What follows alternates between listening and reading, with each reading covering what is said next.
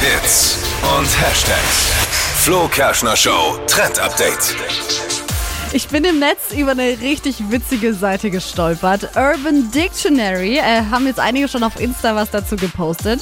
Das ist so ein Online-Wörterbuch für englische Slangwörter oder halt auch für Namen. Und da stehen super lustige Beschreibungen für den eigenen Namen drin. Also jeder kann da halt reinschreiben, was er will. Und ich habe mal okay. äh, gecheckt, was bei euch so da steht. Bei unserem Namen. Ja, bei eurem Namen. Bei Dippy ist einmal auf Englisch a stupid person, also eine dumme Person. Was? Und dann stand noch übersetzt dabei doof, albern und eine Person mit diesem äh, Moment.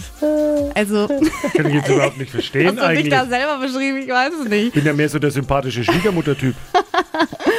Bei Flo habe ich Oh, natürlich jetzt- auch geguckt. Also Oh, ja. bei dir, ich übersetze es direkt mal. Ja. Ähm, eine tolle Person, die sich nicht selbst liebt, sondern andere und auch immer für andere da ist, wenn sie ihn brauchen. Er lässt dich nicht im Stich. Er ist hübsch, lustig und immer der Beliebte. Scheißseite. Jemand noch Fragen eigentlich?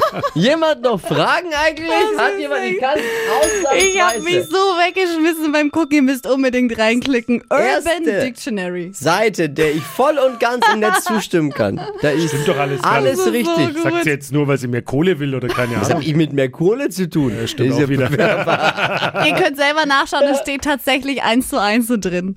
Urban Dictionary, richtig cool. Wer auch immer das geschrieben hat, es ist ein Poet in meinen Ohren. So.